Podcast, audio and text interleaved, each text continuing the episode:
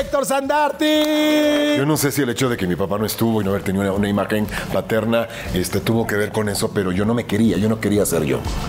Yo había un sentimiento como de qué padre sería ser Juan Carlos, o qué padre sería ser Eric. Yo veo esa escena, con- veo a mi madre llorando, rogando porque me dio una, una- una oportunidad. Y recuerdo que en la carta yo le, yo le ponía, Creo que la única opción de alguien como yo sería acabar con su vida. Se lo puse en la carta, güey. Y se la di. Hay un momento muy fuerte de tu vida donde te secuestran. Se acerca un tipo, me pone una pistola y dice, ¿quién es Dalila Polanco? Una amiga. Dalila Polanco. Sí, ¿quién? Tenemos a Héctor Sánchez Duarte. Dalila no lo sabía en ese momento, pero me salvó la vida.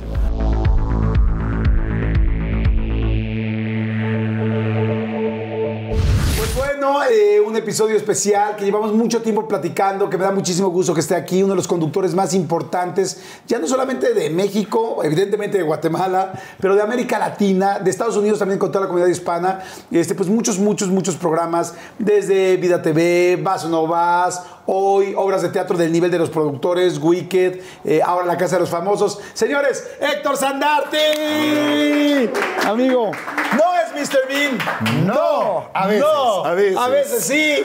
A- en veces sí, en veces no. En veces sí, en veces no. ¿Cómo estás, amigo? Se nos hizo Jordi. Ay, qué Ya bueno, nos amigo. tardado. Me da mucho cierto, gusto. había muy, mucha voluntad, mucho deseo de estar aquí. Este, me da gusto lo bien que te ha ido. Gracias, me da amigo, gusto la comunidad que has armado con tanta gente que hoy comparte este espacio contigo. Y la verdad, soy fan de lo que haces, siempre lo he sido. Y yo Pero tuyo, aparte, soy especialmente fan de este espacio y me siento extremadamente feliz. de ¡Chingada que madre! por ¡Salud! fin me tocó. ¡Salud! Salud por eso. ¿Tú te estás tomando una cubita? Yo hoy se me antojó una cubita, Una ron, ron con Coca-Cola o con refresco de cola, no importa, este y está resbalando rico, ¿eh? Qué bueno, qué bueno, qué bueno. Es que, ¿sabes qué? Fíjense. Aquí está el chapín. Chapín se le llama a la gente de Guate que amo con todo mi corazón. Aquí está el chapín más mexicano. Exacto. Y yo siempre les digo en Guate que yo soy el, el mexicano más chapín. Más chapín, Así es que aquí estamos, amigo. Saludos, bien. Guatemala. Los adoramos a todo Centroamérica, a todo México, a todos lados. ¿Cuánto tiempo llevas en México, amigo? 28 años. No, manches, ya. 28 años, sin contar los dos que viví en Miami. Ajá. Pero sí, hoy por hoy llevo más tiempo en México que en Guatemala. Ok. O sea que ya, ya, tengo 53, así que ya, ya pasé la barrera. Oye, amigo, escucho tu voz y no sé si les pasa a todos los que nos están viendo, sino así como decir, vas a tomar este, este maletín Este portafolio. o este otro portafolio. Ábrelo ahora. Ahora, o sea. Fíjate, Jordi, que me pasa a mí que la gente me reconoce más por la voz que por el físico. ¿En serio? A veces yo voy a algún lugar. Y vaya no. que eres guapo, ¿eh? Ay, gracias. eh. Digo, ahora con las, con las cubrebocas, cuando voy a algún lugar, pues la gente se me cae con cara de este, tiene cara de que sale en la tele, ¿no? Pero cuando hablo la boca y cuando digo algo, algo luego, luego, ay, es usted, no sé qué. O sea, tengo una voz que me delata. Ay, qué no bueno. me da lata, me delata. Me delata. Señores, pues bienvenidos a todos. Esperemos que la pasen muy, muy bien. Desde si están ustedes trabajando, haciendo algo, o esperaron esto, o están en la madrugada viéndolo, lo están escuchando mientras manejan, porque hay mucha gente que también nos escucha, igual y no puede ver el video, pero nos acompañamos y van escuchando todas las historias, o que lo están escuchando en podcast. Hay mucha gente que también lo escucharon en podcast. En fin, en fin, a todos, bienvenidos. Tómense algo con nosotros si es que pueden. Si no, pues trapenle o trabajen o hagan un contrato o diseñen porque nos ven de todos lados. Ándale. Pero bueno, bienvenidos. Amigo, estoy encantado de que estés aquí. Estoy encantado de poder platicar contigo y tengo una duda que me quedé impactado. ¿Que de chavito eras tartamudo? O sea, diagnosticado como tartamudo, no. no, lo fui. Pero era extremadamente tímido. Ok. Entonces realmente lo que era callado. Hablaba poco, no, no era con la voz muy fuerte, no tenía la voz que tengo ahorita, Ajá. pero era extremadamente tímido. La gente no lo puede creer, pero Jordi era así como de, oye, a mi mamá, ¿no has pensado llevar al psicólogo? Porque yo me, me encerraba en una reunión, me sentía fuera de lugar y cuando me abordaba la niña que me gustaba, por decirte algo, empezaba a, a sudar y sí, llegaba a- a- a- y, y- y- y hablaba mal y cuando de repente abría la boca decía la peor estupidez que se podía ocurrir y la pobre niña salía huyendo. O sea que sí, no fue un tema de tartamudez. Sí, no, o sea, no un médico. No, pero sí era una persona muy introvertida, totalmente inseguro, con una muy baja autoestima y muy, muy este, tímido. Ok. Mi esposa, por ejemplo, Paulina, que ya obviamente me conoce muy bien, me dice... De todas de partes. todas partes, incluso algunas que yo no conozco. Que no me alcanzo a ver ni en espejo. ni en espejo, me dice, ya he visto ciertos rasgos en ti que denotan que eres una persona tímida en el fondo. O sea, mi esencia sigue siendo alguien tímido. No me gusta llegar a un lugar y sanarte y yo... puta madre, así como. O sea, no me gusta que en un lugar público donde no estoy trabajando sea el centro de atención. Ok. Bueno, ahorita vamos a platicar de todo eso. Este, naciste evidentemente en Guatemala. Este, y Ciudad de Guatemala, alguna gente pi- piensa que nací en Antigua. No, Ciudad de Guatemala, que es la capital. tu papá muere al año de que tú naces de Así es. cáncer. Cuéntame. Así es. Yo no lo conocí prácticamente porque me tocó verlo muy poco. Le diagnostican cáncer de páncreas a los pocos meses que yo nací. Eh, fue un cáncer que fue mal detectado. De hecho, el médico que vio ese, ese tumor no lo diagnosticó como tal. Lo mandó a su casa mi papá con medicinas para la gastritis y entonces se ponía No peor, peor, peor, peor. Mi mamá no sabía qué hacer y cuando ya lo regresaron a- al seguro, porque iban al seguro social, ya el, el- el tumor ya era del tamaño casi casi de un melón, ¿no? Entonces él muere en un postoperatorio. Sí, muy joven, a los cuarenta y tantos años, con, con esposa y tres hijos. Y sí, a mí no me tocó, no me tocó conocerlo. Qué lástima. y, y lo fuiste conociendo a partir de lo que te platicaban de Yo él. lo conocí por las anécdotas de mi madre, eh, por lo que decía la familia, los amigos. Entonces, afortunadamente, creo yo que tuve una muy buena imagen paterna, porque aunque no lo conocí presencialmente, este, tenía la idea de un buen hombre.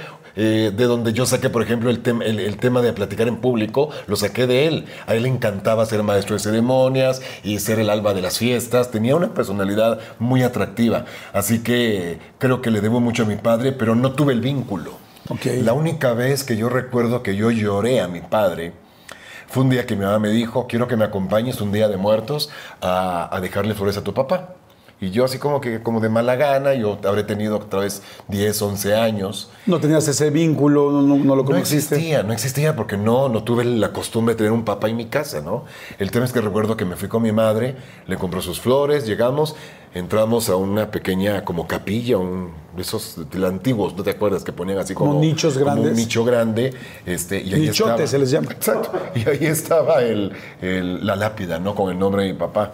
Me acuerdo que yo lo vi y mi mamá me dijo, a ver, dile algo. Y yo decía, ¿cómo? Pues ahí está, él te va a escuchar, dile algo. Y me acuerdo que le empecé a hablar y empecé a llorar. No recuerdo qué le dije, ni recuerdo por qué lloré, pero sí recuerdo que, que me impactó la situación, el momento. Y como que se abrió un canal, porque en los siguientes años, en mi adolescencia, que fue muy dura, creo que gran parte por la falta de mi papá, yo me quejaba mucho con él. Yo, yo le mentaba un poco a su madre por haberse ido, por no ayudarme, por no resolver mis dudas, porque yo vivía entre puras mujeres. Entonces me faltaba a mí la compañía o de un hermano mayor o de un padre. Claro. Y no la tuve. Sí, porque tienes dos hermanas, ¿no? Claudia y Ana. Y Ángela María, Ángela. que le decimos Kili, Claudia y Kili son mayores, y luego yo soy el más chiquito. Ah, tú eres el más chiquito. Sí, señor. Tu mami se vuelve a casar. Mi madre, después de mi padre, ya no conoció varón. no sé, yo creo que ella, número uno, mi mamá, al día de hoy, cuando habla de mi papá, se, le- se emociona y, y sigue enamorada de él. Obviamente está, reconoce que, que se- que falleció hace muchos años, pero es una mujer que se quedó enamorada de mi padre para toda la vida. Yo siempre he dicho que es un amor que ni la muerte pudo separar. ¡Wow! ¡Qué bonita frase! Te lo juro. Y este, y no, ¿eh? ella se dedicó a trabajar para sacarnos adelante a, a nosotros tres, eh, tiempo completo, a veces trabajaba horas extras, porque mi mamá era secretaria. Entonces no se volvió a casar. No, no, no, ni, va- ni novio le conocí, nada. Nada, nunca llevó ni siquiera un- una propuesta o hay un tipo que me está buscando. No, ella se negó totalmente a la posibilidad de una. Ni un perro macho. No. El único perro que teníamos era hembra y se escapó. Así Y que- se escapó. Y se escapó. Porque sentía demasiadas hormonas en la casa, ¿no? no, y deja eso, güey. Yo vivía, éramos mi mamá, mis dos hermanas y yo, y la muchacha. Luego llegó a vivir a la casa mi tía con sus dos hijas. ¡No! No, no, no. Entonces yo, yo aprendí a vivir entre mujeres. Y la verdad fue lindo. La, me la pasé muy bien y al día de hoy creo que conozco muy bien a la mujer. Sé vivir con una mujer por esa gran escuela que tuve. ¿A qué jugaban de chavitos? Porque pues eras el único hombre entre todos. Había un hornito mágico. Un día se le ocurre a mi hermana Claudia, la mayor, que jugáramos a la misa. Entonces mi hermana... ¿A la misa? Sí, agarraba el librito que te dan en la misa y entonces el domingo después de misa llegábamos, nos sentábamos, ella era el cura y mi hermana Kil y yo éramos los feligreses. No es cierto. Y nos echábamos la misa completa y, y nos parábamos y sí, y que sí que no, y que ajá, nos hincábamos y agarraba pan, nos daba la hostia. No, no, no, jugábamos, eh, digo, nunca he platicado esta historia, pero nunca he encontrado a alguien que me diga, nosotros también jugábamos a la misa. No, la verdad no. O sea, bueno, no sé, hasta yo tampoco Bueno, pues nosotros en mi casa jugábamos a la misa. Pero- y cantábamos las canciones, hacíamos todos los rituales y había hostia. Hostia, tío, porque Hostia. yo me la pasaba. Sí éramos dos familias distintas, porque yo jugaba al doctor con, con mis primas, pero. Híjole, de veras. O sea, había- es peligroso, había- ¿eh? también hacíamos el rollo del confesionario, íbamos a confesarnos, pero pues. Ahora, El, el pecado lo estábamos haciendo ahí. ahora ahí se marcó una diferencia. El niño tímido prefería jugar solo. Entonces yo la mayor parte del tiempo me la pasaba solo en mi cuarto encerrado y ahí fue donde empecé a desarrollar muchas cosas que hoy son parte de mi carrera. Wow. Por darte Tenías tu cuarto solo, perdón que te interrumpa. Sí. Cuarto solo, tus hermanas en su cuarto. Exactamente, eso fue una gran ventaja que tuve. El tema es que yo descubrí, Jordi, que me gustaba el show business desde que tenía cuatro o cinco años. ¿Por qué? No sé, porque mi padre, que era el músico, tocaba el violín y el maestro de ceremonias no estuvo conmigo. Nadie me lo enseñó, nadie me habló. la sangre. Nunca acompañé a un tío a ver una obra de teatro, nunca, güey. Nunca.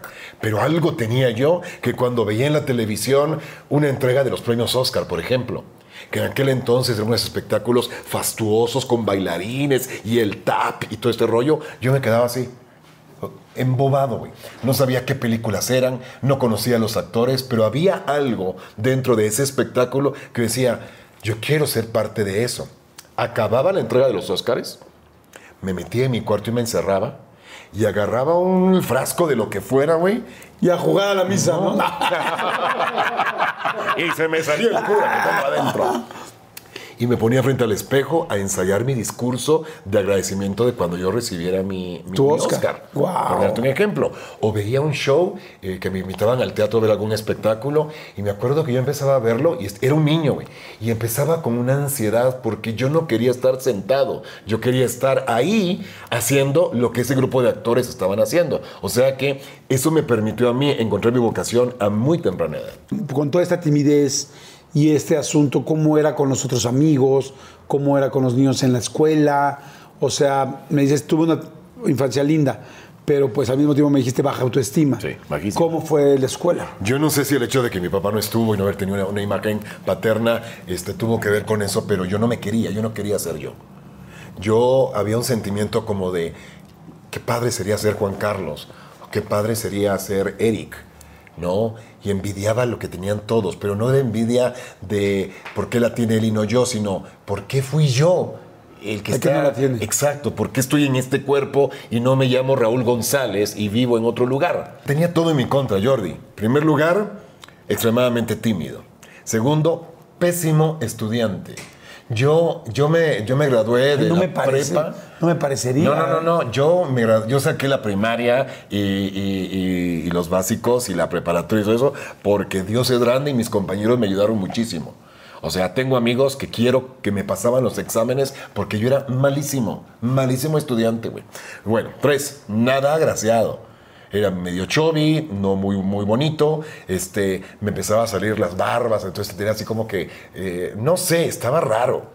Eh, y, y obviamente pues mi personalidad no me ayudaba. Entonces la verdad es que yo quería ser cualquiera menos yo. Bueno, deportista, cero. Era malísimo, malísimo. Entonces No yo... fútbol, no boli, Nada, nada, nada. básquet. Hubo un punto en mi adolescencia, no en mi pubertad, que fue así como una, un, un- un parteaguas muy importante. Yo te digo que ganaba los años, pues porque Dios era grande, pero era los que sí, ganaba con seis punto algo. pasabas el año. Pasaba el año, ¿no? Y siempre con la amenaza de vas a perder y vas a perder la beca. Yo tenía, no sé si beca completa o media beca, que le permitía a mi madre pagarme una escuela privada. Un día mandan a llamar a mi mamá a la dirección del colegio y está el padre superior, el, el director, y enfrente de mí, con mi mamá al lado, le dice, este, Héctor, este año no lo gana.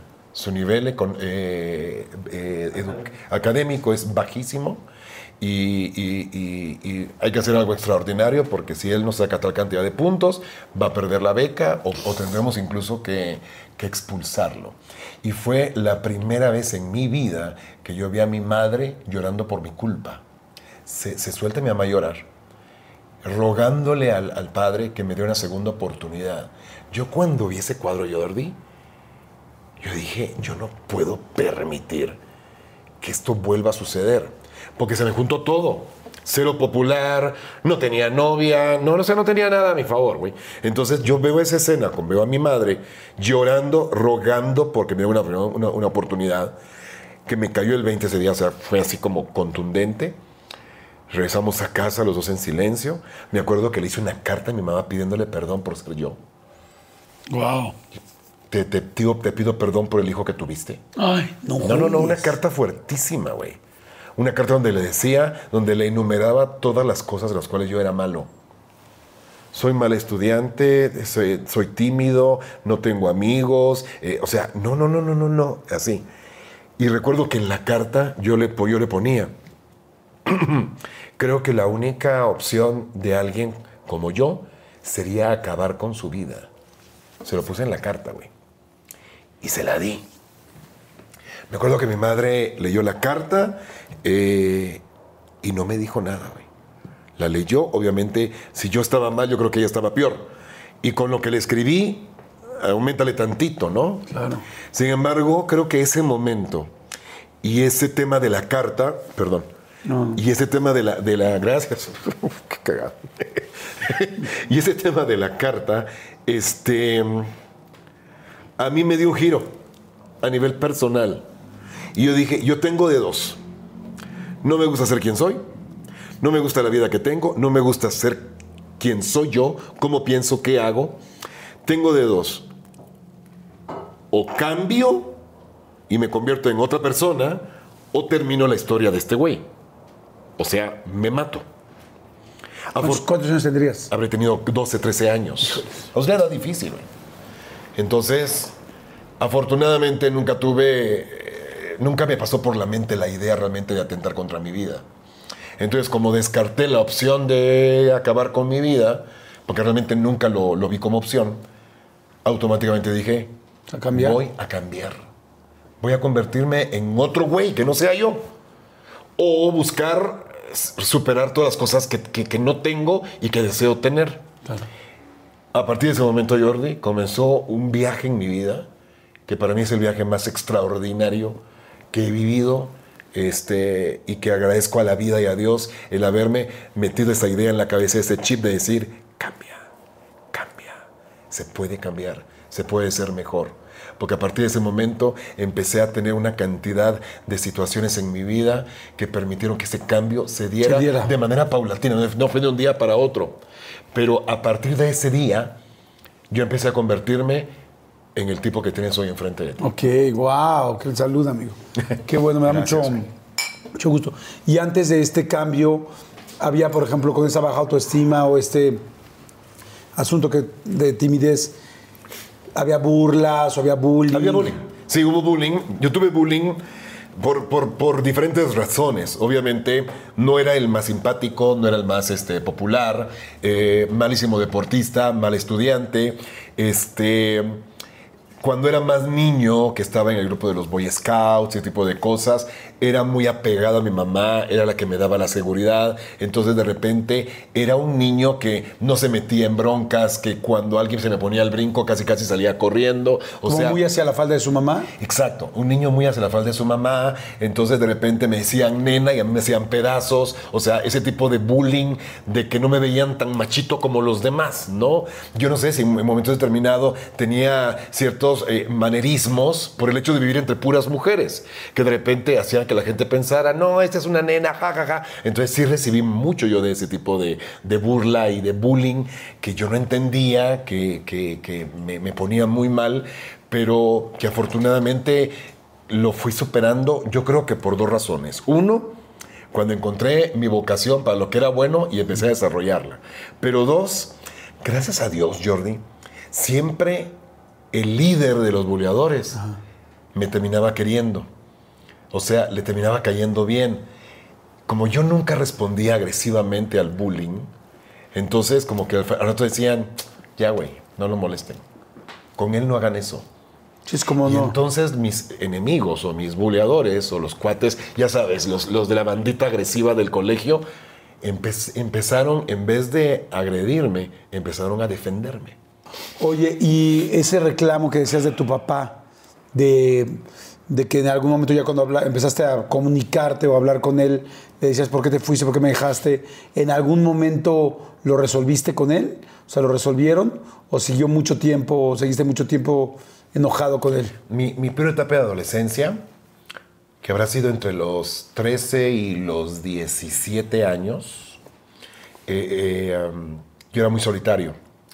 ¿Qué sucede? Mis amigos, mis brothers, con los que iba a los Boy Scouts, que estudiaban conmigo en la escuela, hacen la transición a las niñas. Ya no éramos solamente los brothers de nosotros, eh, eh, era, hey, Vamos a ver, este niño. ahí va Susanita. Y tiene un ratón. Ah.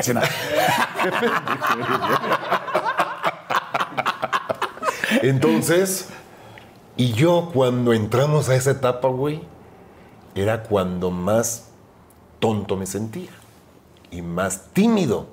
Entonces sí, me gustaba la Susanita también. Pero puta, que no se atreviera a acercárseme porque empezaba yo a sudar. a ta, ta, ta, ta. Es- Muy mal, güey, muy, muy mal. Simple y sencillo.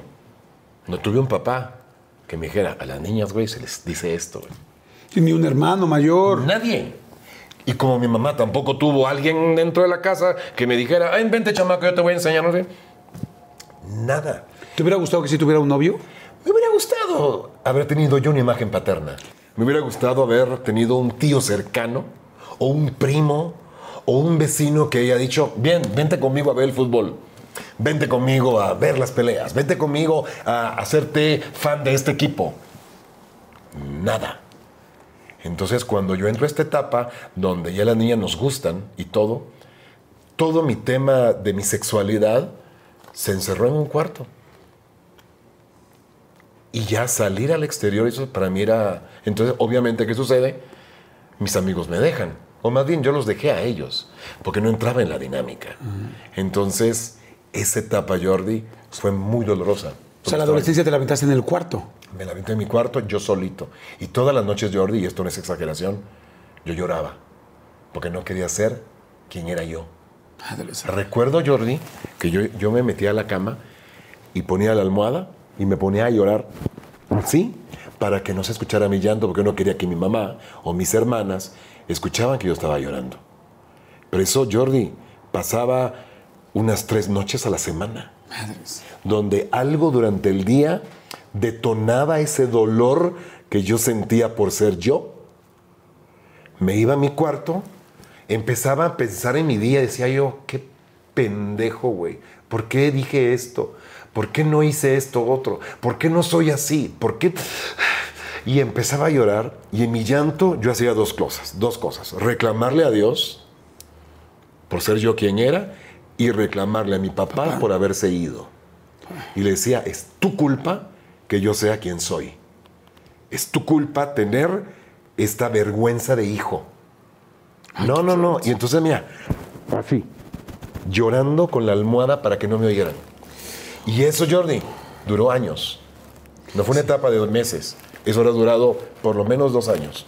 Oye, y en esa época de adolescencia, por ejemplo, digo, pues, sé que es una pregunta muy íntima, pero ¿aprendiste a masturbarte tú Obviamente, solo? no, no, eso es parte de cualquiera de nosotros. No, no, no, o sea, digo, la sexualidad es algo que se te desarrolla solito te enseñen o no. Es, yo no sé, esto creo que es parte de la Sí, naturaleza. hasta un niño chiquito empieza a sentir el, Sí, el exactamente. cojín y claro. siente el roce. Sí, sí, sí. Y obviamente, pues sí, tuve. Pero aparte, imagínate, descubro eso, que me ayuda a por lo menos satisfacer en parte esta no re- relación que tenía. Y por otra parte, la información religiosa que me decía que eso era pecado.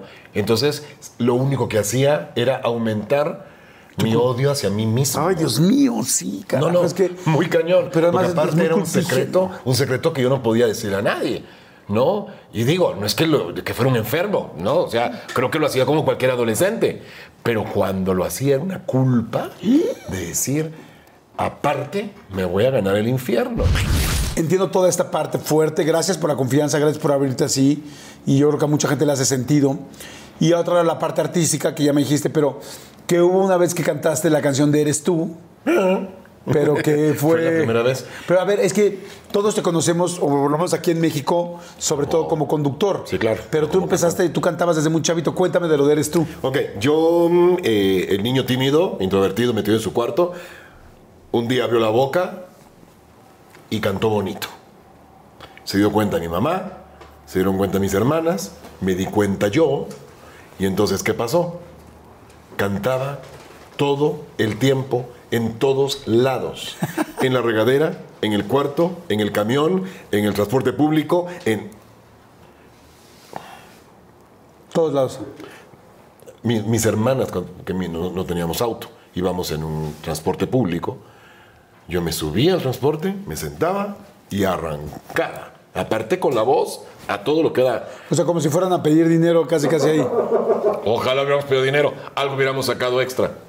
Y mis hermanas, mamá, dile que se calle, qué oso. No, no, mamá, ya. Y yo, Oye, ¿cómo se dice qué oso en. qué clavo. ¿Qué clavo? ¿Qué clavo, mamá? No, des- decirle que se calle, no, qué clavo, ya, cállate, Héctor, cállate.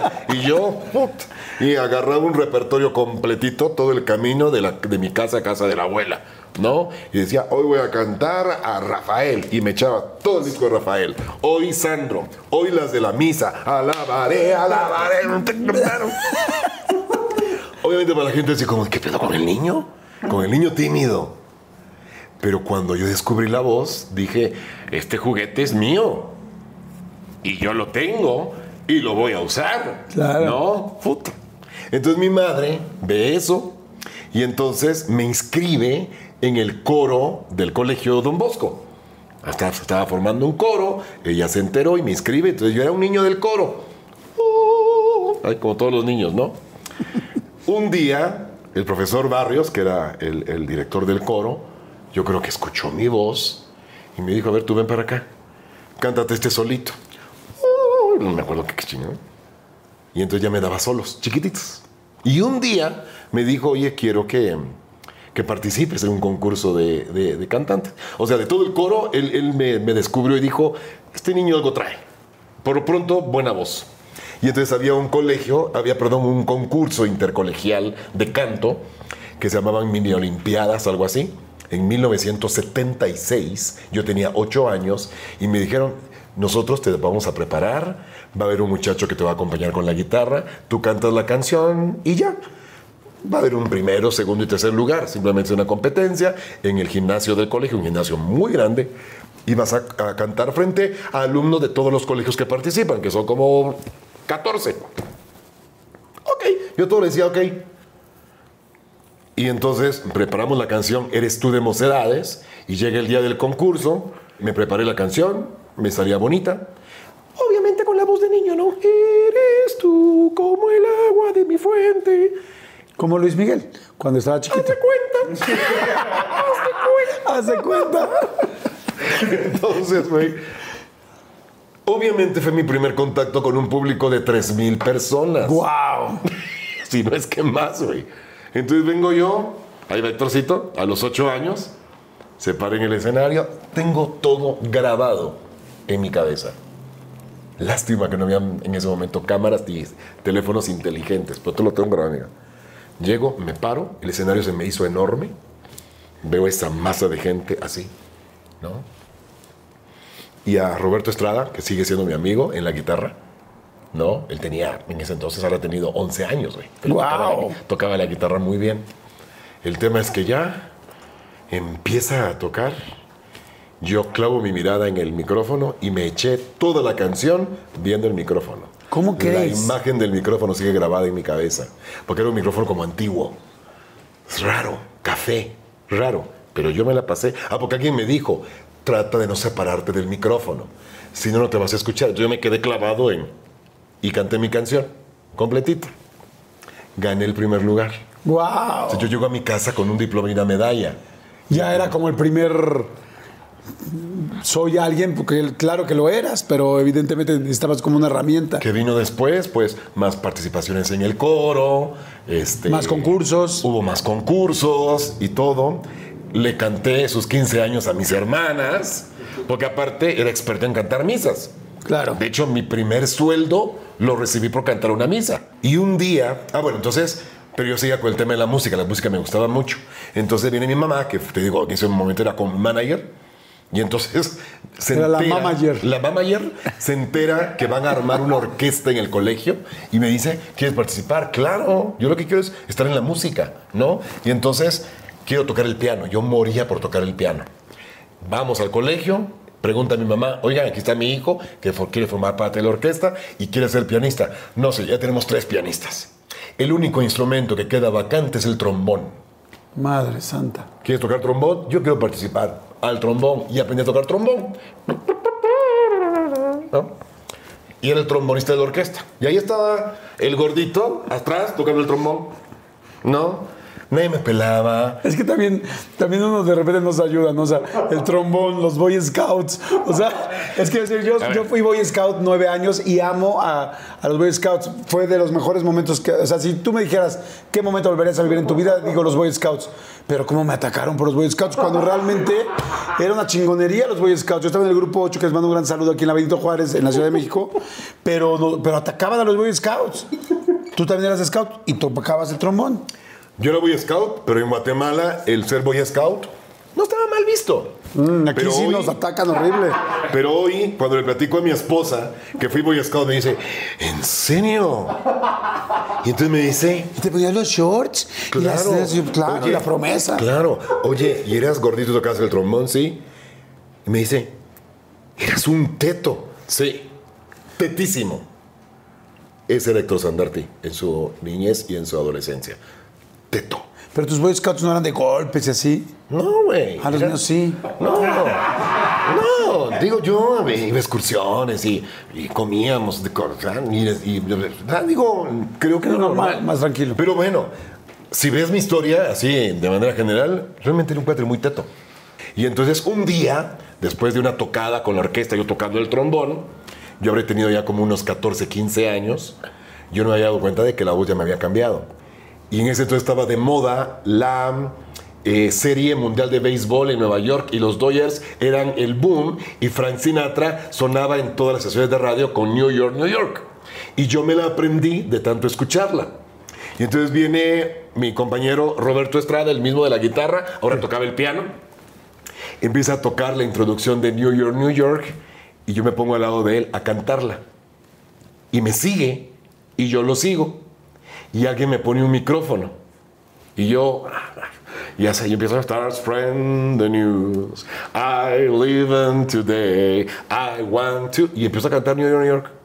Y de repente se empieza a juntar la gente, así. ¿Qué pedo, güey, con el trombonista? Termino de cantar sin darme cuenta, volteo. Todo el mundo, ovación de pie, mis compañeros. No mames, güey. ¡Suelta el pinche trombón! Exacto. ¿Qué haces tocando el trombón? Tienes una gran voz. Y yo, así, ¡Salte, salte de los Scouts! también. Güey, ahí vino otro cambio en mi vida. Descubrí que mi voz seguía siendo mi voz, que era buena, que sonaba bonito, que gustaba. Me quitan el trombón y me convierto en el cantante de la orquesta. Y ahí es cuando ya empezaron a venir los concursos importantes a nivel intercolegial. Empiezo este, a cantar ya mucho más chingón y todo. Y Representaste a Guatemala en, en un concurso, ¿no? Y ganaste. Exactamente, una vez en un concurso también de, de colegio y todo, pero fue cuando ya se perfiló, Jordi, mi carrera. Yo a los 17 años, yo sabía que quería esto por el resto de mi vida. Mi madre me dijo, tú canta lo que quieras, pero a mí me sacas un título universitario. Entonces le dije, te propongo un trato. Este próximo año, que vamos a arrancar a partir de mañana, porque fue un 31 de diciembre, le voy a dedicar prioritariamente mi tiempo y mis esfuerzos a mi carrera como cantante. La universidad no la voy a dejar, pero si me sale una tocada y tengo que perder clase, voy a perder la clase y me voy a mi tocada. Un año, mamá. Si en un año no te demuestro y no me demuestro que esto es lo mío, te juro que no vuelvo a hablar del tema, me dedico al 100% a mi carrera y te entrego tu título. Obviamente al final de año ya era demasiado obvio para mi mamá que había ganado yo en el trato, que lo, que, lo mío, lo mío realmente Era la música. era la música. Oye, y vas a- pasando toda esta parte de adolescencia, ya vas creciendo, vas a- adquiriendo seguridad, regresó la voz. ¿Y las mujeres? ¿Ya experiencia sexual ya tenías? Seguramente sí. ¿Y cómo fue la primera vez? Este, fui con una Miss. ¿Con Miss? Sí, con Muy bien, cabrón. Recuperaste el tiempo. Fue- digo una, una Miss que representaba un estado de Guatemala. ¡Ah, una Miss! ¡Ah! Yo creo que una Miss de la escuela. Muy bien. Hijo, una Miss eh, Tamaulipas, por decirte algo, güey. ¿No? Muy bien. Porque yo cantaba en eventos de belleza. ¿Ok? Entonces, pues un día pues, me tocó una Miss y pues ahí empecé. Pero fue difícil, o sea, porque pues tú eras muy tímido y no sabías muy bien Sí, y no habías sí. tenido la instrucción. La o verdad, ella te fue la dirigiendo. verdad, no, la verdad, el mayor crédito es el de ella. Ella fue realmente quien, quien empujó un poco la situación, cosa que tú yo empujaste, agradezco. nada más que- yo, yo di el último empujoncito. Pero no, creo que, que eh, ella ayudó mucho, ella se veía que tenía un poco más de colmillo que yo y, y me ayudó mucho en el tema, pero sí, por ahí, ahí empezó. A ver, dime una cosa nada más para salir de la duda. Al otro día. Yo tengo miedo de las al otro, preguntas. al otro día de que ya tuviste relaciones por primera vez, cuando habías sido tan tímido, ¿adquiriste otra seguridad? O sea, ¿la testosterona de un hombre te hace sentir al otro día distinto o no? No, no especialmente. No, no, no, no. Mira, cuando, cuando pasó esto, eh, número uno, yo ya no tenía esa culpabilidad del pecado. O sea, sabía que no estaba bien, pero sabía que tenía tantas cosas buenas que el día del juicio final me iba a ir bien. Una pregunta. ¿Todavía sigues siendo muy religioso? Sigo siendo, o sea, sigo siendo una persona creyente. O sea, para mí creer en Dios y en Jesucristo es muy importante, pero ya no soy tan apegado a la religión y a los dogmas y a, los, y a algunos principios de la Ok. Iglesia Católica, por así decirlo.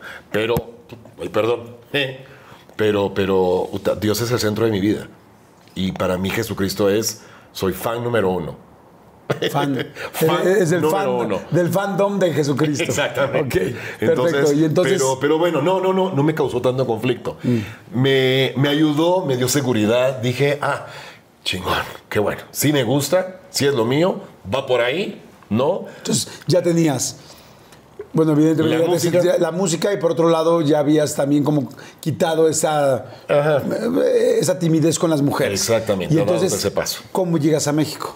Trabajar en un hotel con un show, eh, eh, un show en vivo con una banda. Era, era un, se llamaba Ladies Wednesday, era el miércoles de chicas y se llenaba todos los miércoles así. Y yo, la verdad, me encantaba, porque aparte era un pinche seductor en el escenario, güey.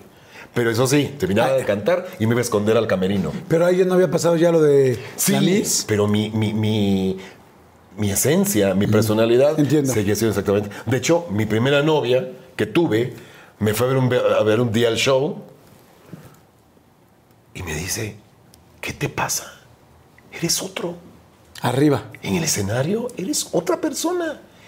Tienes una seguridad, un charming, una, una coquetería. Porque yo me iba con todas las mujeres que estaban en las mesas y les cantaba casi a una por una. Y cuando había una señora que estaba distraída o platicando con la comadre, casi casi me le sentaba en las piernas para decir, tú me vas a ver a mí, porque a eso veniste. Y entonces yo me ponía a cantarles y bueno, se quedaban así. No, no, no, una cosa impresionante. No, sí, sí lo entiendo. Si ahorita estoy esplendido. no, no, si ahorita ya no sé qué chingados. Ya no sé qué chingados hacer. Piernas, No, no, no. Y luego. De repente un día digo, ¿sabes qué? Quiero irme de este hotel donde estoy al hotel más chingón de Guatemala, as- aspirando a un mejor sueldo. Hablo con el gerente del hotel y me dicen, no, te podemos pagar esto. Ahí fue cuando yo dije, yo no puedo ya vivir de esto porque no puedo ganar más de lo que ya gano. Ya Ricardo Arjona era una figura muy importante, ya se había venido él a México y yo dije, voy a hacerlo de Ricardo, voy a irme a México.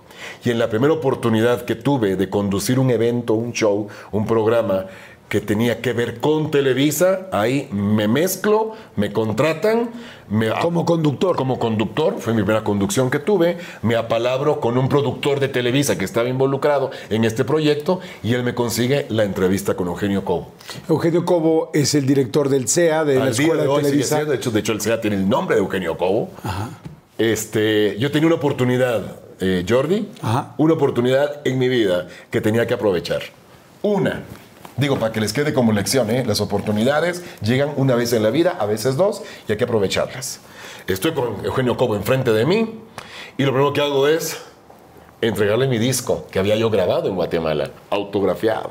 Hizo la entrega. Para el señor Cobo. Claro, pero el señor Cobo. Él lo ve y me lo devuelve.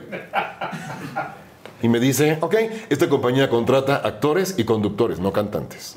Madres. De entrada me bajó de, de mi orgullo, ¿no? De decir, soy la estrella, ¿no? Entonces, ok, eh, pues, y no sé de dónde, güey. Le digo, "Pe- pe- pero yo en Guatemala soy un gran actor. No es cierto, ni una pastorela había hecho. Yo soy un gran actor en Guatemala, primer actor. Como no había Google, no había forma de que lo averiguara, güey. Y me lo creyó. ¿Eras buen actor? ¿Se lo vendiste a él? Ahí está la prueba. Hoy Eugenio Cobo ya lo sabe. Pero bueno, le dije, no, yo soy actor. Y entonces me dice, ah, ¿en serio? Sí, no, no. Películas, teatro.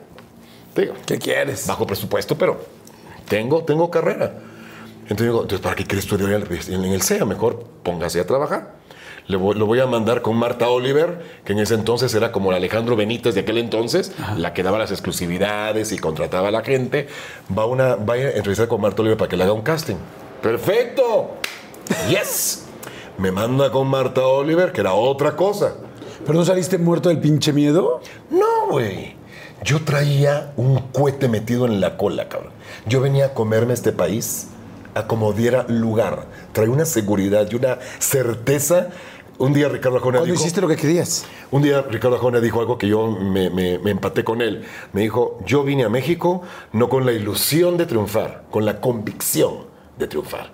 Y yo así venía, la convicción. Para mí un no no era respuesta. Llego con Marta Oliver, ¿la conociste a Marta Oliver? No. Me recibe doña Marta Oliver. Yo llego ahí con mi cara de... ¿no? Me dice, ok, con cara de no tengo mucho tiempo, así que a lo que vienes. Ah, este señora Oliver, pues yo eh, me, me- mandó el señor Cobo porque pues soy actor y, y- y quiero formar parte del elenco de Televisa. Ok, mire joven, para nosotros como empresa contratar actores extranjeros como usted nos sale muy caro porque hay que sacarles papeles y hay que pagar una cuota de desplazamiento ante el sindicato. Y yo dije, ah, bueno, sí, sí, no entiendo, pero pues ahí tienen ustedes a Juan Soler y a César Évora. Claro, pero ellos son guapos y famosos. Ok. Y entonces yo en mi mente decía, di algo, güey, inventa algo. Y entonces le digo, oiga, pero Eugenio Cobo me dijo que actores de mi edad casi no tienen. Eso dijo Eugenio. Y saca una carpeta, güey, con todo el montón de actores. De mi edad, ¿no? Ernesto La Guardia, ¿eh? y yo así. Bueno, pero ninguno de ellos son de Guatemala y pueden Espérame, hacerlo. espérame. Le dije, oiga, pero a veces los productores andan buscando ciertas características en un actor según el personaje. Y ninguno de ellos se parece a mí. Y entonces vino Marta y dijo, ok, le voy a hacer su casting. Y me hace mi casting. Wow, muy Hago el casting, el casting lo ve Eugenio Cobo y me dice, quiero que audiciones para entrar al SEA, aunque no entres, pero para que te vean los, los productores. Hago mi casting, que se me hizo la cosa más fácil y divertida del mundo. Me regreso a Guatemala, obviamente con la satisfacción de que me entrevisté con gente muy importante de Televisa y pues dije, bueno, a partir de ahora tendré que regresar de vez en cuando a seguir picando piedra y no, me hablan en diciembre de ese mismo viaje, como a las tres semanas, para decirme, fuiste aceptado en la escuela de Televisa CEA. Así fue como vine a México, a base de engaños. No, y de seguridad, yo diría. Ese niño tímido, yo no sé qué le pasó. ¿En qué momento se cambió? Yo no sé qué pasó, pero... Pues en el momento que tú dijiste, voy a cambiar, voy a cambiar, voy a cambiar, voy a cambiar, y paulatinamente se fue cambiando. Oye, y entonces llegas, ¿y cuál es el primer trabajo que haces aquí? Hace un momento platicamos con Luis de Llano y yo a Luis lo quiero mucho. Es un productor muy importante eh, para Televisa, de grandes éxitos, de grandes grupos. Y Luis de Llano me vio en un, en un sketch que hicimos dentro del SEA, como parte de, de actividades dentro del SEA, y le gustó mi trabajo. Y es el productor al día de hoy que más trabajo me ha dado, porque me dio muchas oportunidades al principio de mi carrera, como conductor, como actor, o sea, cositas, pero que a fin de cuentas me permitieron, uno, legalizar mis documentos en el país, poder empezar a hacerme de un nombre, y sí, aunque no tuvo que ver con eso, pero como que preparó el camino para cuando llegó Vida TV. Y Vida TV sí ya nos catapulta a Galilea y a mí y nos da un nombre dentro de esta maravillosa carrera. Oye, eh, hay un momento muy fuerte de tu vida Sí. donde cuando ya te haces más famoso y empiezas a, a hacer Vida TV y, en fin, algunos de esos proyectos, donde te secuestran. Sí, ya fue en Vida TV. ¿Qué pasó? Vida ¿Cómo TV, fue? Vida TV arranca en Canal 4, Ok. ¿no? Desde el principio ese programa tenía estrella. Y nos empezó a ir muy bien. Cada día el rating sumaba. Este, hubo una magia especial en el show. Creo que estaba muy bien producido. Alexis Núñez, creo que supo, tenía en, su cabeza muy clara la idea de lo que él quería hacer de ese show. Y su mejor decisión fue habernos puesto a Galilea y a mí. Porque Galilea y mí teníamos, tenemos al día de hoy una química y un cariño y una, y una forma de, de entendernos tan bonita, tan fácil, que creo que fue el éxito del programa porque la gente no veía el show por el contenido. Yo hay gente que me dice, no, yo llegaba todos los días de la escuela solamente para verlos a ustedes. Y le pregunto, oye, ¿y te acuerdas de, de qué secciones eran? no? No, yo quería verlos a ustedes dos y las pendejadas que hacían juntos, porque eran muy divertidos. Ahí lee el Colofox. El Colofox, porque habían concursos de canto, de modelos. O sea, te juro, era un programa que si lo analizas no tenía mayor contenido. Pero todo lo que poníamos lo hacíamos divertido. Y llegaba un invitado como tú y se la pasaba poca. Me decía, güey, qué bien me la pasé, güey, quiero que regre quiero que volvamos. Quiero regresar, ajá. Entonces, un productor nos invita a Galilea y a mí a hacer una obra de teatro. Y yo iba saliendo de mi casa, en mi coche, eh, a una primera lectura de la obra de teatro y me bajo a una librería, una papelería, a engargolar mi libreto. Y ahí me agarran. Se acerca un tipo, me pone una pistola. Yo, yo soy muy cagado, güey. Yo como en las películas, yo levanto las manos y me digo, pendejo, baja las manos. Yo, pues que así están en las películas, señor. Estoy actuando, estoy actuando. No, no, no, yo digo, pues, como que como aquí hace un asaltado, pues levanta las manos. Entonces yo le levanto, baja las manos, cabrón. Dame, se- me, me quita todo y me meten a mi coche.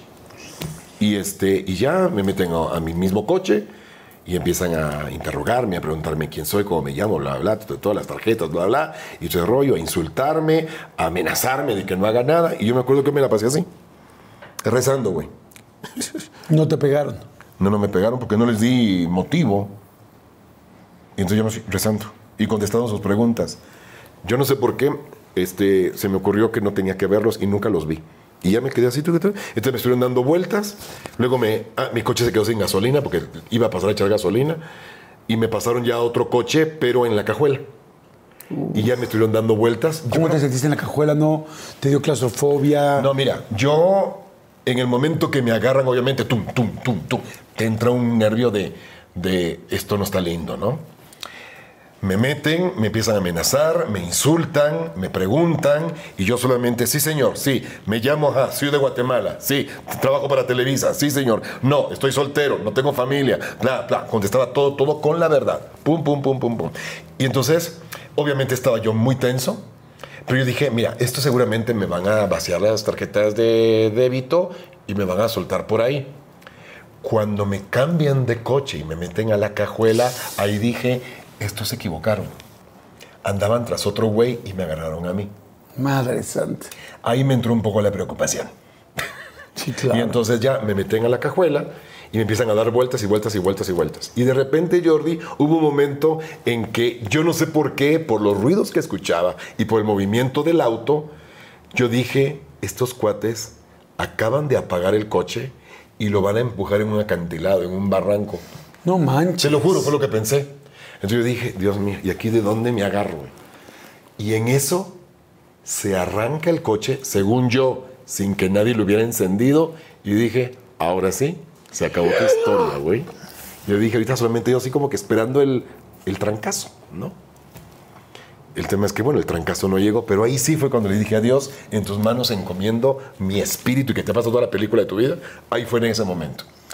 Empiezo yo a tocar el, el- el- el- el- el cofre Ajá. y me dicen, cállate, pendejo. No, está bien. Solo quería saber que ustedes estuvieran ahí porque andan muy calladitos. Pero no, no, no. Tranquilo. Va, ya, ya, siete ya.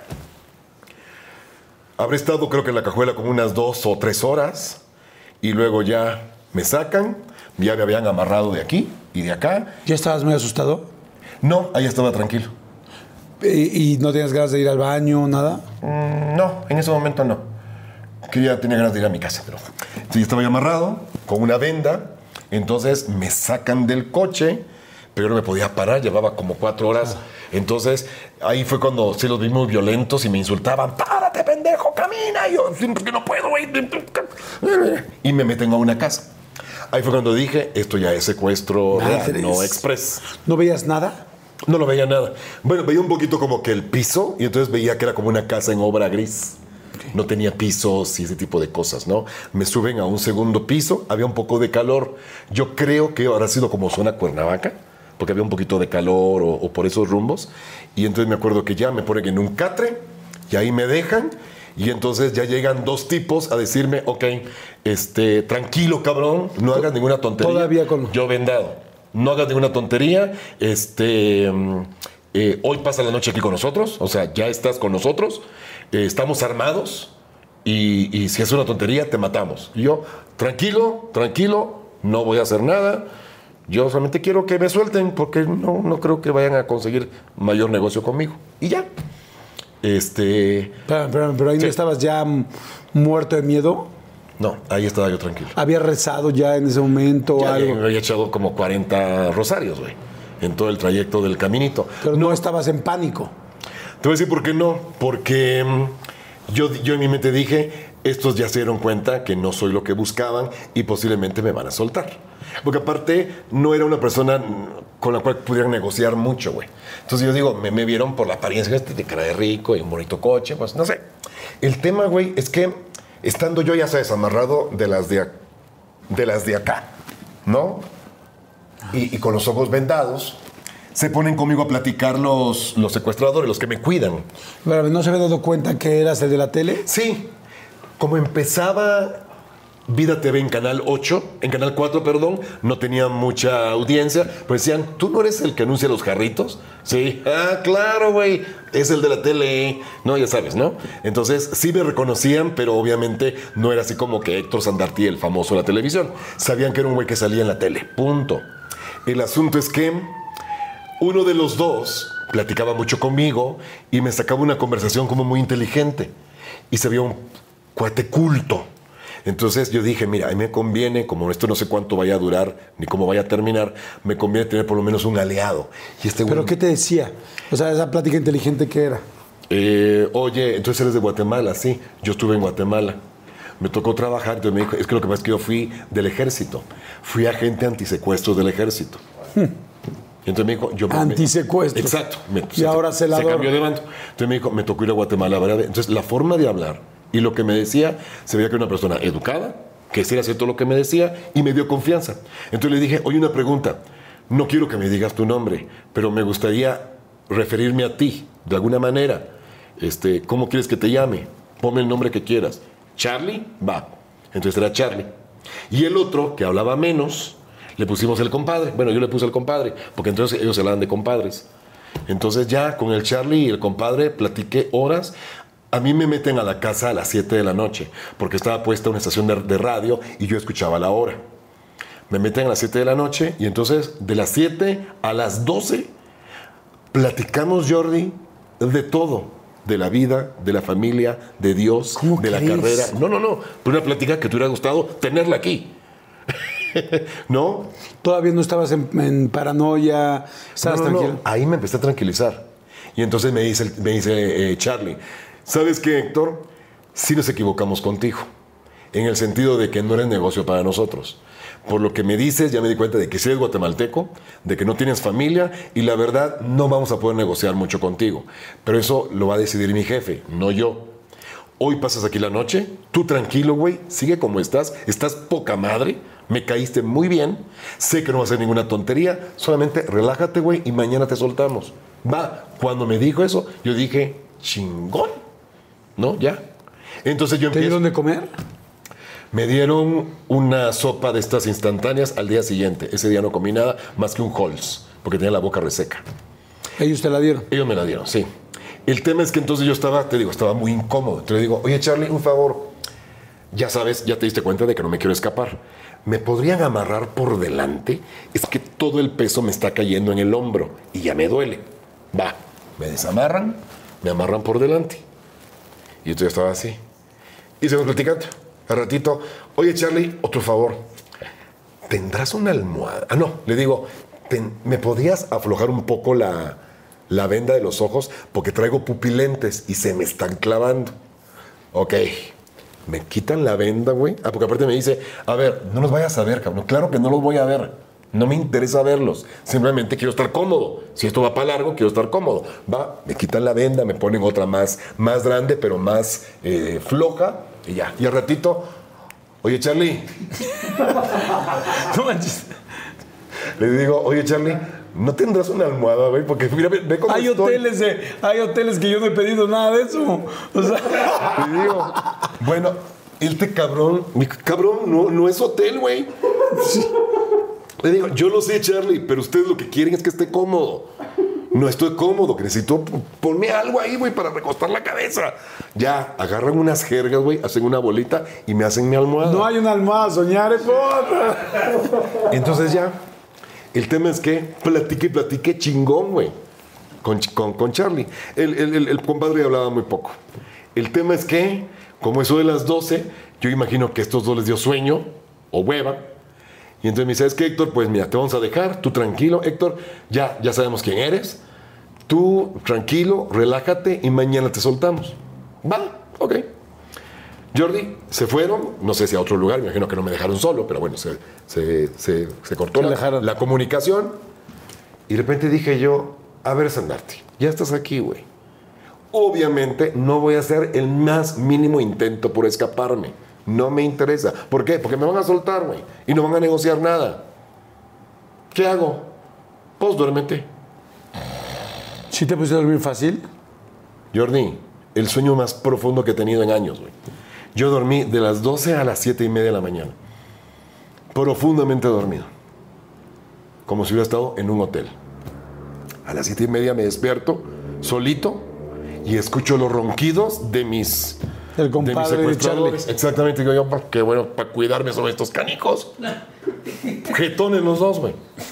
Ahí sí me entró la idea de decir, ¿y si me escapo, güey? Pero dije, no, ¿sabes, Andarte? Eso pasa en las películas, güey. No soy ni hábil, ni temeraria, ni nada. Capaz que se despiertan y me pegan un plomazo, güey. ¿Qué necesidad si ya me dijeron que me van a soltar? Y entonces me dice, a ver, Héctor, ya habló mi jefe. Viene a la una a hablar contigo para negociar tu, tu libertad, ¿ok? Este, güey, sé cómo eres, responde a la verdad todo lo que te pregunte y aguas. Es un cuate muy agresivo. Así que tú como eres así, chingón, va. Ay, cabrón, qué nervio. Y llega el jefe a la una. Me dicen, ya llegó, ok, perfecto. Entonces llega el jefe. Yo creo que yo estaba acostado y se me sentó aquí y me agarró el hombro así con fuerza y con los boxos así como, como, como, ¿cómo se dice? Este, Tapándose. Tapándose, como con un pañuelo para no reconocer la voz, no sé. Y empieza otra vez a amenazarme y a insultarme. Jordi, en mi cabeza yo decía, es su libreto, güey. Este cuate no me conoce y no me odia. Es lo que quiere es dinero. Me mienta la madre porque es su libreto. Es como estos cuates de los call centers que ya te dicen toda la parafernalia, ¿no? Todo el, el textito ya aprendido. yo nunca me sentí agredido por, por, el, por el secuestrador, porque dije, es su libreto, es su Wow. personaje, de malo, pero es su personaje. Y yo, sí señor, de Guatemala, sí señor, en Televisa, sí señor, soltero, no, no tengo todas las preguntas, una tras su dirección, ta, ta, ta, su teléfono, ta, ta, ta. Y entonces fue cuando agarra el teléfono mío y dice, ¿quién es Dalila Polanco? Una amiga. ¿Le podemos marcar? Sí, pero es igual que yo. Actriz, incipiente y sin dinero. ¿Cree que pueda juntar algo? Pues mire, somos un gremio pobre. Pues póngale que 20 mil pesos echándole ganas. Y fue cuando le marcan a Dalila. ¿Te sabes esa historia? No, Dalila estaba casada con Sergio Catalán. eso sí lo sé. Estaban en su casa ese viernes, fue un viernes, un sábado, perdón. Y entonces marcan por teléfono a Dalila. Dalila Polanco. Sí, ¿quién? Tenemos a Héctor Sánchez Marte. Ay, Pepino, no seas pendejo, güey, ya cállate, chino tu madre. Y colgó. No. Les colgó el teléfono. Entonces el secuestrador dijo, no, güey, este pobre ni su mejor amiga lo quiere. ni su mejor amiga responde por él. Libérenlo. Dalila no lo sabía en ese momento, pero me salvó la vida. Porque no creó un vínculo de negociación. Cerró la única posibilidad de negociación que tenían ellos. Y dijeron, este cuate nos sale más caro tenerlo que soltarlo. Suéltenlo. Wow. Al otro día. A Me la una. Me soltaron el domingo a la una. ¿Y a dónde te dejaron? Yo creo que en Ciudad Neza. Sí, en Ciudad Neza. Ahí me dejan. ¿Con los ojos tapados? Con los ojos tapados. ¿Y amarrado? No, no, no. Esto fue muy lindo, güey. Llega el día de liberación, el domingo a la una. Entonces llega, llega el compadre, no Charlie, llega el compadre y me dice, este, Héctor, este, ya, ya, ya van a venir por usted, están ya cerca. Este, lo voy a ayudar a levantarse y a, y a ponerse los zapatos. Entonces me ayuda a levantarme, a ponerme los zapatos, me pongo de pie y cuando me pongo de pie, me agarra la mano Jordi y me mete un billete de 100 pesos. Y me dice, esto es para tu taxi. Porque te van a dejar tirado saber hasta dónde, ¿sí? Y, y- obviamente pues no traía nada, me había quitado todo. Te damos esto para tu taxi. Pero guárdatelo bien, me dice. Porque si te lo encuentran, te lo van a quitar. Y yo pues me lo metí en los calzones, güey. Ahí, junto a aquellos. Cuando, cuando el compadre hace eso, güey, te juro que me dan ganas de abrazarlo. Le dije, gracias, compadre. O sea, el ver ese, ese rasgo de humanidad en una situación como esta. Yo, Jordi, aprendí, porque aparte se lo dije a mis secuestradores. Yo a ustedes no los juzgo, nunca los juzgué, nunca les menté la madre, nunca les recriminé por lo que estaban haciendo conmigo y o a lo que se dedicaban. Porque para mí no es gente mala, es gente equivocada. Es gente que no sabe lo que hace. Es gente que obviamente pues decía, es que igual si yo hubiera tenido la historia que tuvieron ellos, hubiera estado haciendo exactamente lo mismo que están haciendo ellos. No sé, no puedo juzgarlos. Pero a mí, Jordi, me trataron con una humanidad y con un respeto y una decencia que la verdad se los agradezco de todo corazón y creo que mucho tuvo que ver mi forma de ser Wow. que nunca me les puse al brinco, nunca intenté hacer una tontería y la verdad, si lo vemos fríamente, me fue muy bien.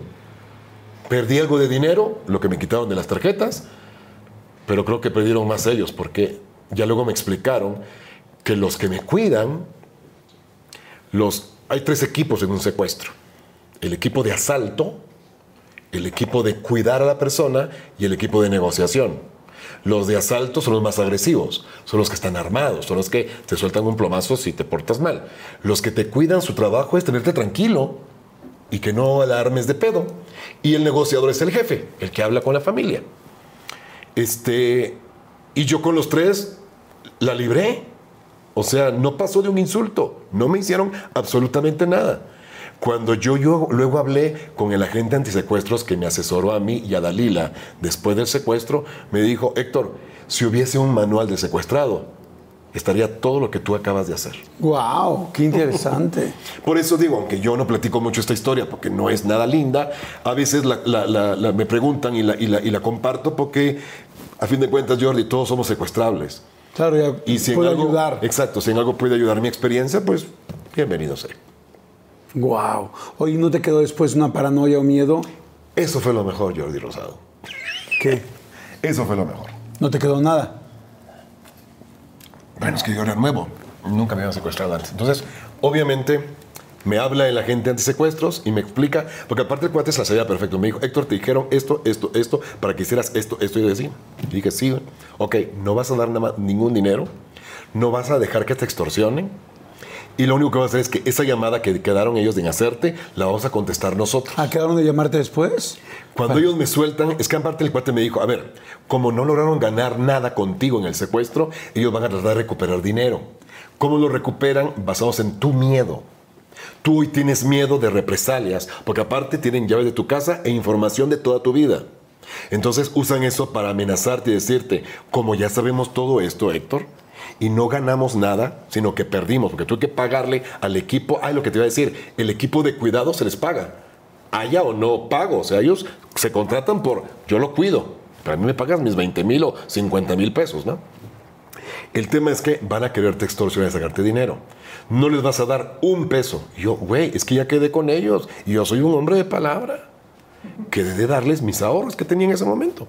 Porque no quiero que me molesten. No, todo lo contrario. Si les das dinero, te conviertes en su caja chica. Y como ya saben, uno, que tienes miedo. Dos, que no has sido asesorado. Y tres, tienes dinero, no te van a dejar nunca de chingar.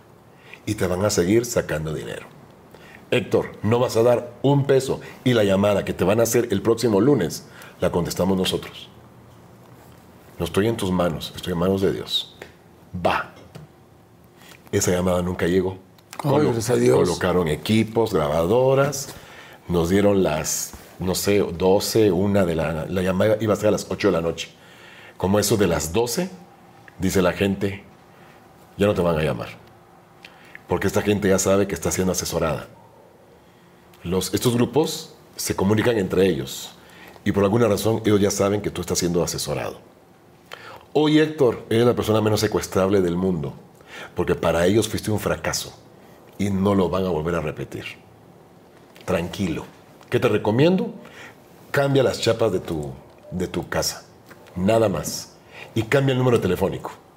Por cualquier cosa de que se os ocurra molestarte por alguna pendejada. Wow. Ok. ¿Y sabes qué dice Jordi? Cambié la chapa de la casa, cambié el número telefónico y seguí viviendo en el mismo departamento y con la misma gente. Sí, al principio te entra un como... A todo el mundo le ves cara de Charlie, ¿no? Pero no, ¿eh? Yo creo que a mí la poca o mucha paranoia que me ha dado me duró tres días. Cuando te dejan, cuando te dejan en el terreno este o donde te dejaron, ¿cómo, quién te encuentra o cómo le haces o cómo?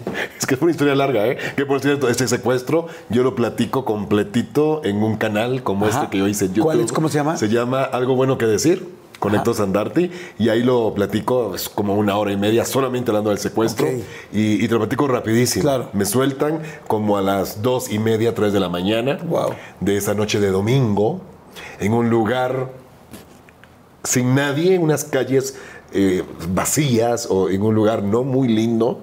Yo dije, no, no, no, aquí lo que no me quitaron, estos me lo van a quitar alguien, ¿no? Este, no había nadie a quien recurrir, güey. No pasaban coches, pasaba un perro nada más, estaba lloviendo, no, el, el cuadro era como de película. Te Y los en 100 pesos del taxi. Y yo con mis 100 pesos que no podía usar porque no pasaban taxis. Eran calles de un barrio. En eso llega una combi con una familia. Pepe, Pepe, Pepe, venían de una boda, güey. ¿Cómo crees? La única opción que había de que alguien llegara a las 3 de la mañana a su casa a es- a- eh, eh, en ese momento era una familia que venían de una boda. Pepe, Pepe, Pepe, Pepe. Y me les acerco. Le digo, hola, perdón, eh, les puedo pedir un favor, ¿me podrían dar una tarjeta, prestar una tarjeta de, de teléfono para llamar a mis amigos? Es que me secuestraron y me acaban de soltar. No, no les voy a hacer nada malo. Entonces, no, no se acabó la fiesta. No, sacaron así con cara de, ah, sí, claro, ok. Y entonces ya me sacan la tarjeta telefónica del teléfono, eh, estos, ¿te acuerdas, no? Ah, sí. Y ya Los de la Datel. Llamo a, a- a mis amigos, llamo a Dalila, todo este rollo, y ya van por mí. Y cuando estoy esperando que, que vayan por mí, porque aparte... ¿En esa sur- calle te quedas? ¿Perdón? ¿Te quedas en la calle? No, me invitan a pasar, porque aparte estaba lloviendo. Entonces me dice, oye, pues no quiere pasar y sí, gracias, ¿no? Entonces ya me invitan a la casa, una familia muy linda, súper, súper lindos, este, entonces me pasan a la calle y cuando estábamos en la sala esperando a que llegaran mis amigos, uno nos dice, usted es el que sale en la tele, ¿verdad? Digo, sí, sí, sí, soy yo. Claro, el que sale está con la chica esta del- de, la Galilea. ¡Ándale, nace! En ese momento llegan mis amigos a- a, Sí, por ti. por mí y cuando llegan me ven a mí con la familia sacándome fotos. Porque me pidieron fotos. Claro. Así que si la familia está viendo este video, por favor, mándenme las fotos. Me gustaría ver la cara que tenía Claro. después de 34 horas de secuestro. Y tus amigos llegan y dicen como, este güey está muy bien. diciendo- no, no, obviamente les dije, estoy bien. Vengan por mí, ya les platicaré. Entonces decían, güey, es, es- es- es totalmente inusual ver este cuadro que estamos viendo ahorita, güey. Sí, claro, después de un secuestro, ¿no? Digo, no me pidió foto Charlie, pues porque no me quería quitar la venda. Claro.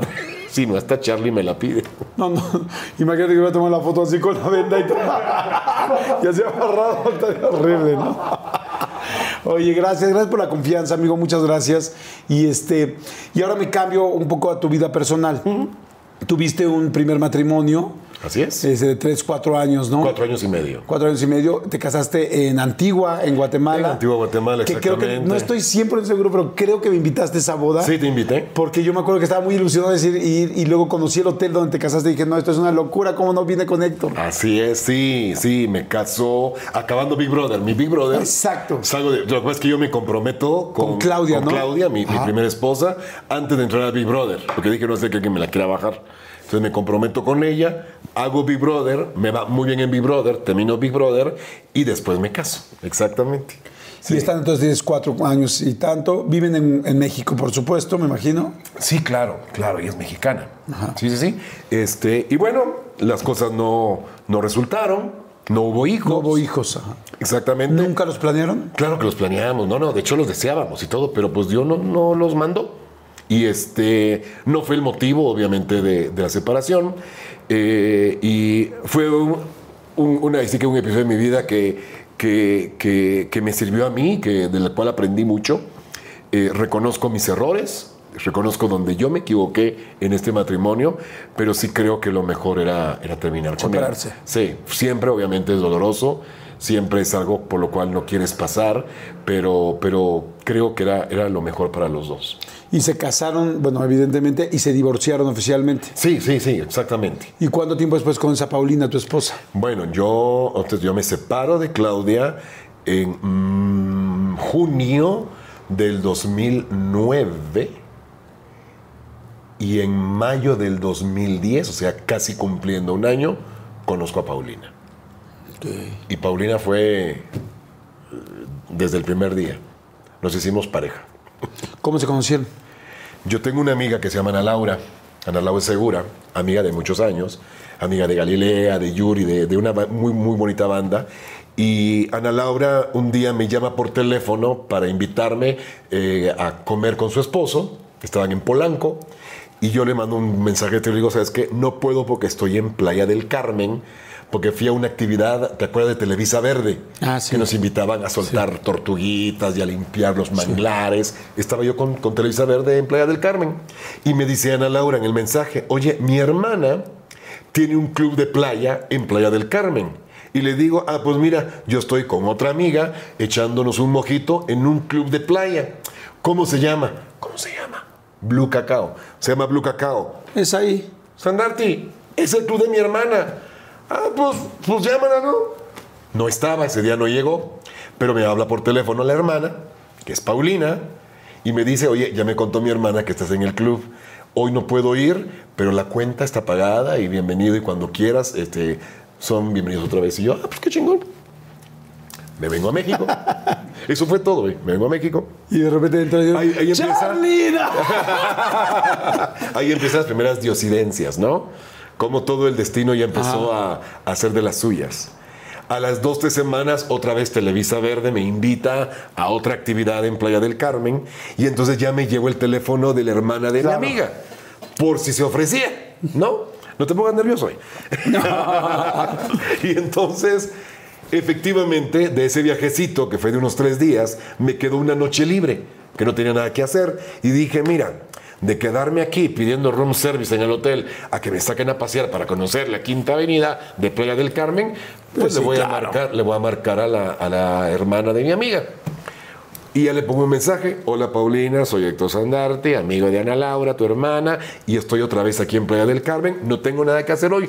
Sin presiones ni compromiso. Claro. Si no tienes nada que hacer, este, pues podemos ir a tomar un café o cenar o echar una copa, lo que quieras. Estoy disponible. Y me responde. Déjame ver porque tengo algunas cosas que hacer, pero creo que, que podemos hacer. Que la tiempo". libro. Te lo juro, Jordi. Cero expectativas, cero. ¡Wow! No, ni ibas pensando en eso, ¿no? No sabía quién era Paulina, güey. Sabía que era la hermana de mi amiga, pero no tenía la menor idea. Como más bien es que me saquen un ratito. Que me saque a pasear, ¿no? Y el tema es que ya estoy ahí. Y de repente aparece Paulina. Ay, papá. Todo eso. Hoy para mí es un día especial. Hoy saldré por la noche. Me encantó. Entonces nos fuimos a cenar. Igual ella, ¿eh? Ella, cero expectativas. Ella iba a cambiar un poco de, de ambiente Sí, claro. y todo. Nos sentamos en el restaurante a platicar. Haz de cuenta, con una soltura, con una relajación, cero expectativas, cero pantalla, cero, oh baby. No. Ella me dijo quién era ella. Yo le dije quién era yo. Hablamos de nuestras recientes separaciones, de nuestros divorcios. Me habló de su hija. No, me, me- me- me dijo quién era. Es más, hasta me dijo, oye, por cierto, no tengo matriz. Ah, Y yo. "Ah, cabrón". Y, y esa información, ¿por qué? O sea, ¿no? Ella en su mente dijo, si esto, que está tan chingón, Llega a va evolucionar. más, de una vez advierto a este jovencito que conmigo no va a tener hijos biológicos. Ay, güey, en la primera cena, En la primera cena, antes del postre. antes de cualquier posibilidad, me dijo, no tengo, pues yo no tengo matriz, tengo una hija de nueve años y no tengo matriz. Y yo, ah, ok, yo no tengo No tengo nada que decir. Exacto, porque hasta el apéndice lo sigo teniendo. Hasta las amígdalas. El tema es que mm, esa no fue una noche mágica. Nos caímos bien, nos entendimos. ¿Se besaron esa noche? La besé esa noche. Ay, cabrón, pues también te Ya viste. como a las 6 del día siguiente de la mañana, pero la besé. Este, no, fue mágico. De hecho, Paulina y yo, cuando, cuando nos preguntan cuándo nos hicimos novios, tomamos en cuenta ese día. O sea, a partir del día que pero- nos conocimos, porque nunca hubo una formalidad de ¿quieres ser mi novia? Pero desde ese primer día al día de hoy, nunca dejamos de estar en contacto. Ay, qué padre. Fuimos novios eh, cuatro años y luego nos casamos. Ok. Ahorita en una semana cumplo eh, siete años de matrimonio. Wow. Seis. Y en algún momento ella se volvió a volvió a pensar el asunto de la pues de que no ibas a poder tener hijos. Tú querías tener hijos, no, te lo volvió a decir a tocar el tema, o lo- fue como ya, adiós, no tengo matriz, la chingada, dale la cuenta. Lo hablamos, lo hablamos en esa ocasión, lo volvimos a hablar otra vez y todo. Antes de casarnos, un día me dijo, a ver, hoy, ahorita, que te amo con todo mi corazón, que quiero hacer un proyecto de vida contigo y que sé que tú conmigo, te lo voy a preguntar por última vez y quiero que me digas la verdad. ¿En serio renuncias a la posibilidad de tener hijos? Porque yo no te los voy a dar. Y no te quiero negar esa bendición. Si tú realmente en el fondo de tu corazón ¿Quieres? deseas ser padre, aunque me duele el alma, te dejo ir. Así que dime. Así que, ¿vas o no vas? Ya habías abierto el portafolio. Pero con los 5 millones. Jordi, no lo pensé ni cinco minutos, güey. Le dije, opto por ustedes. Hoy ustedes son mi familia. Wow. ¿Sí? Y no le he vuelto a dudar, ni me he arrepentido, ni le he dicho, ching. No, creo que tomé la decisión correcta. Y Juliana es tu hija. Y Julián es mi hija y la adoro como si lo fuera. ¿Y Juliana ve a su papá o no? Sí, claro, tiene padre presente y... y- Ay, qué bueno. Y, y sí, y lo quiero. Su- Este, su papá eh, vive eh, también en, en- en Playa del Carmen, allá se quedó y sí, tienen una, una muy buena relación y yo con él inclusive. Pero sí, el, el- el hoy por hoy, pues yo soy su papá de, de todos los días y, y- y creo que soy el ejemplo que le toca como imagen paterna de tener todos los días y espero estarlo haciendo bien, pero, pero sí, so- tenemos una muy linda familia. Wow, felicidades, amigo. Gracias, amigo. Qué padre, qué, bo- Gracias. qué bonito. Siete, entonces realmente ya llevan más. Siete años de casado, más los cuatro, o sea, Sí, once juntos, juntos. juntos llevamos 12. Y ya es, ya es un ratito. Oye, y me da mucho gusto cómo hablaste de tu mamá, cómo... ¿Qué le debes a tu mamá? Puta. Todo, Jordi. Mira, tuve. Yo creo que todos los seres humanos vemos a nuestra madre como la mejor madre del mundo. Pero cuando mis amigos me dicen, ¿qué pedo con tu mamá? Es porque tú dices, sí creo que tengo una madre extraordinaria. Una mujer eh, con una fe, una mujer con un carácter. O sea, yo la verdad soy de mis hermanos el más parecido a mi mamá. En mi forma de ser, siempre estoy de buen humor, este, nunca me enojo, este, nunca estoy en conflicto, nunca levanto la voz. Soy easy, muy fácil. Y eso lo heredé de mi madre. Mi madre hoy, a sus 87 años, tiene demencia vascular. Este, una enfermedad difícil porque obviamente ya empieza a no reconocerte, a desubicarte, empieza a alucinar. Eh, mi hermana Kili es la que la cuida, eh, cosa que le agradezco infinitamente porque no podía estar en mejores manos que las de mi hermana. Pero mi mamá es una viejita fácil de cuidar porque está en paz. Mientras nada le duela y tenga su mente lo suficientemente lúcida para saber dónde está y con quién está, se la pasa cantando. Le puedes poner un disco de Cri-Cri durante dos horas que va a estar cantando la música de Cri-Cri. Volvió a ser una pequeña niña, güey. Y este, ahí me da mucha, mucha ternura. Yo la amo profundamente. Le agradezco obviamente todo lo que soy y todo lo que... Mi fe, mi creer en Dios, mi fortaleza, mi esperanza, todo se lo debo a, a la Gertie. Y cuesta, cuesta trabajo, ¿no? Ver de repente a los papás grandes cuando, cuando siempre te cuidaron y ahora eres tú el que los empieza a cuidar. Esa, esa transición es bien difícil, cuando se empiezan a convertir en tus hijos. Y aparte en tus hijos enfermos, que tienen que cuidarlos más todavía, ¿no? Sí, pero mira, fue un proceso, fue un proceso paulatino y un proceso natural. No fue algo que fuera de un día para otro. Y, y- y- y hoy, pues, la verdad es de que mi madre está bien dentro de lo que cabe. Qué bueno. Sí, y, y- y yo ya le dije a Dios, Dios, cuando quieras. Yo la amo y la disfruto, pero sé que mi mamá ya le está costando el día a día estar aquí. Ya hizo lo que tenía que hacer. Y el día que tú decidas que se vaya, lo vamos a tomar con toda la paz y el amor del mundo. ¿Tú, tú estás preparado para ese día? Sí. Desde hace mucho tiempo, ¿eh? Hace, a mi mamá hace ocho años, hace nueve años, no, me estoy equivocando. Hace 19 años, 10, 20 años casi casi, le detectan un cáncer de colon, eh, la operan, la- le dan radiación y todo el numerito, y, a partir de ese momento dije, pues sí, es un, es un ser frágil, güey. En cualquier momento se nos puede ir. Pero mira, hay una lección que yo aprendí con mi madre hace muchos años y que se aplica a lo que voy a vivir cuando ella se vaya.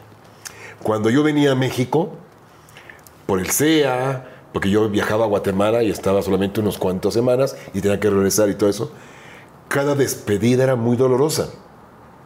Para ella y para mí. Hasta que un día le dije a mi mamá, a ver Gertie, hagamos un trato.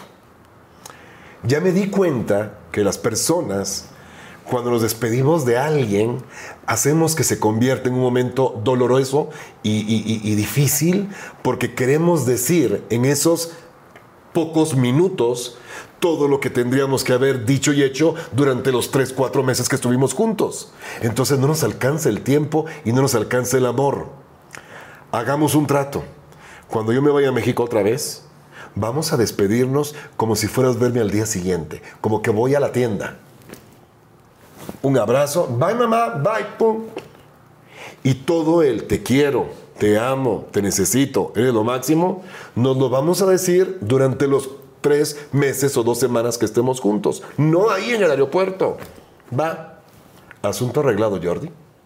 Nunca volvimos a despedirnos llorando. Ni con el... No, porque ese lo tuve una semana atrás. La abracé y la amé y le dije que la amaba. Entonces me despedía con, bye mamá, bye, al avión, güey. Al día de hoy sigo haciendo lo mismo. Yo hoy cada vez que voy a Guatemala y me despido de mi madre, tengo cada vez más la certeza de que puede ser que sea la última vez que me despida de ella. Pero todos los te amo, ya se los dije. Qué bueno. Todos los abrazos, ya se los di. Sí, nunca van a ser suficientes, pero no me quedo yo con una cuenta este, ahí, gracias, con una cuenta ahí este, pendiente de amor, porque siempre le he amado. Claro. Salud por ella. Salud por eso. Por ella y por todos los papás y mamás que, Amén. que en algún momento nos tenemos que despedir de ellos. Y pues yo como siempre, siempre lo digo, mi querido Héctor, te agradezco muchísimo tu tiempo, te agradezco el tiempo de espera también que ambos tuvimos para esta plática. Los tiempos de Esperamos, Dios son perfectos. exactamente, estuvimos mucho, pues un, un buen tiempo para podernos organizar. Te agradezco mucho la espera, te agradezco tu tiempo aquí, te agradezco tu abrir tu corazón, tus herramientas tan lindas que nos diste hoy, tanto prácticas como emocionales, porque yo lo que siempre busco y todo el equipo buscamos en estas pláticas es que todo el mundo podamos crecer y, y aprender. Y hay algo que, que, que me llamó mucho la atención de todo lo que dijiste y fue este asunto de, de ese niño tímido, de ese niño callado, de ese niño, pues, mm, no quiero decir triste, pero sí eh, con miedo, con miedo y muy cerca a su mamá, pero muy lejos de todo lo demás. Y, y- y quiero, la verdad, ahorita con todo lo que platicamos, me, me encantó este, este cierre y rendir un homenaje, rendir un homenaje a esa, a esa persona a la que le debes, pues yo diría que mucho, si no es que todo de lo que, mucho, voy a decir mucho, de lo que hoy eres, ¿no? Esa persona que, que te enseñó a salir adelante, esa persona que, que te dio fuerza cuando más necesitaba, esa persona que, a la que te acercaste cuando, pues cuando más miedo, preocupación o timidez tenías, esa persona que te ha forjado, la persona que hoy vemos y conocemos y que está sentado en el sillón, y esa persona que, que cambió eh, esas burlas para que después se convirtieran en aplausos. Y me gustaría mucho que lo cuelgues en tu casa, porque esa persona es Héctor Humberto Sánchez, Duarte.